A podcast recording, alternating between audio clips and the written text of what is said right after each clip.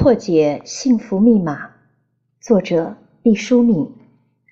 恰切评估，对自己有正确的期望。第二十一条，心理健康的人对自己有正确的期望，而心理健康不够良好的人，常常对自己的期望不切实际、低劣，甚至没有期望。每个人对自己都有一定的期望。如果你说自己对自己没有期望，那可真的是心理不健康的表现。让咱们来做一个小小的游戏，就像做菜要写出需要备哪些主料、辅料一样，我们这个游戏也要有主料和辅料。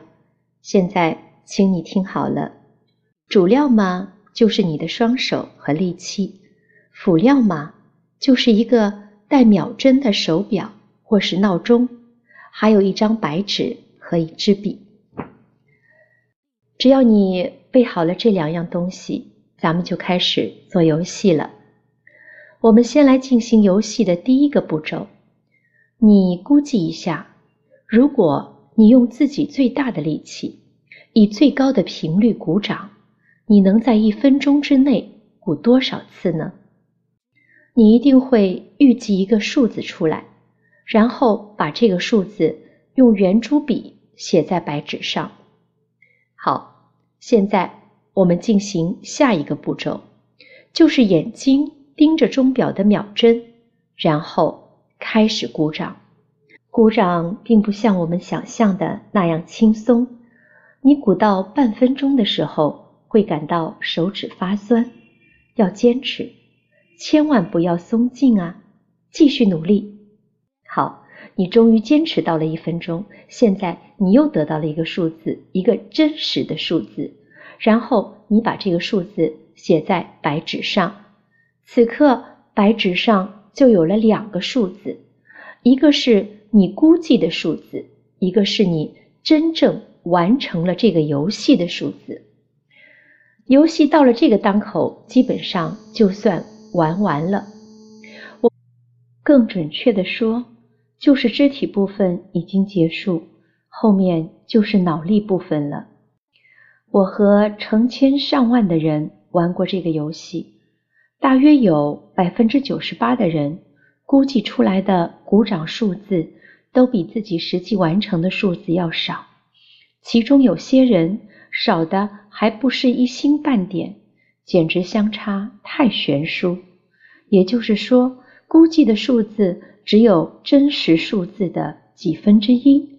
大约有百分之一的人估计出的数字和自己实际操作的数字刚好相等，大约还有百分之一的人要多一点。这个游戏说明了什么呢？再没什么东西比我们的双手。更令我们收放自如了。再没有什么动作比双手击掌更让我们熟悉了。可就是这样司空见惯的动作，就是这双随心所欲的手，却和我们的想象有如此大的差距。一个人对自己的期望一定要适当，这不仅仅是预测的能力。更是对自己综合实力的恰切评估，它和我们的心理健康水平密切相关。第二十二条，心理健康的人能接纳别人的回馈和愿意学习，而心理健康不良的人看问题一钻牛角尖，并且不接纳他人的回馈。心理健康的人因为有坚定的信念。因为对自己充满了信心，所以他们不怕犯错误，也能正确的对待别人的意见。他把所有的反馈都当成难得的镜子，从中可以找到自己的不足之处，然后更好的改进自身，不断的进步。而心理健康不良的人会认为这种反馈是攻击，是别有用心，是鸡蛋里挑骨头。他们把注意力放在探究别人的动机上面，觉得每一次的批评都是对自己的否定。如果不在第一时间反击，就会让自己没面子。他们总爱把情绪纠结在个人得失之上，觉得负面评价会让自己的形象受损、颜面尽失。如果不能阻止别人的意见发表，就会忧心忡忡、郁郁寡欢，甚至思忖着以后的报复，种下仇恨。第二十三条，心理健康的人乐意面对促进成长的新经验，反之则是抗拒新经验。有的人喜欢新鲜事物，有的人却很抗拒，恨不能织成一枚巨大的蚕茧，将自己包裹起来，隔绝外面的风雨，觉得安全自得。这从短时间内看，似乎。真是绝佳的场所，而这个貌似天衣无缝的小安乐窝，其实千疮百孔。因为人总是要成长，事物总是要起变化，世界广阔，山河灿烂。如果拒绝接受新事物，这样的人活一百年和活一天又有何区别呢？这样的人虽然生理上还活着。但精神已经死亡。第二十四条，心理健康的人愿意冒险和享受挑战，心理健康不良的人不愿冒险和害怕失败。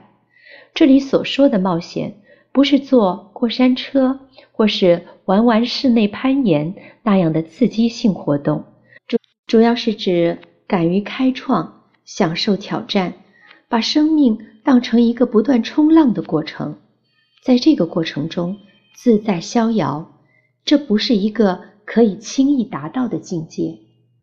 喜欢这样一句话：如果你不是经常遇到挫败，这只能说明你所做的事情没有很大的挑战性。常常和挑战作伴，这是一种令人神往的状态。第二十五条。心理健康的人是积极和从容自在的，反之则常常是消极和紧张的。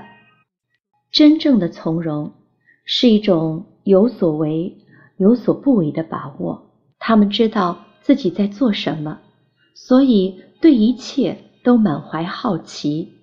他们知道那唯一的平衡之点在自己的内心，所以。他们能够不在意外界的宠辱兴衰，因为无欲，所以无求；因为无求，所以淡然；因为淡然，看起来就安宁了。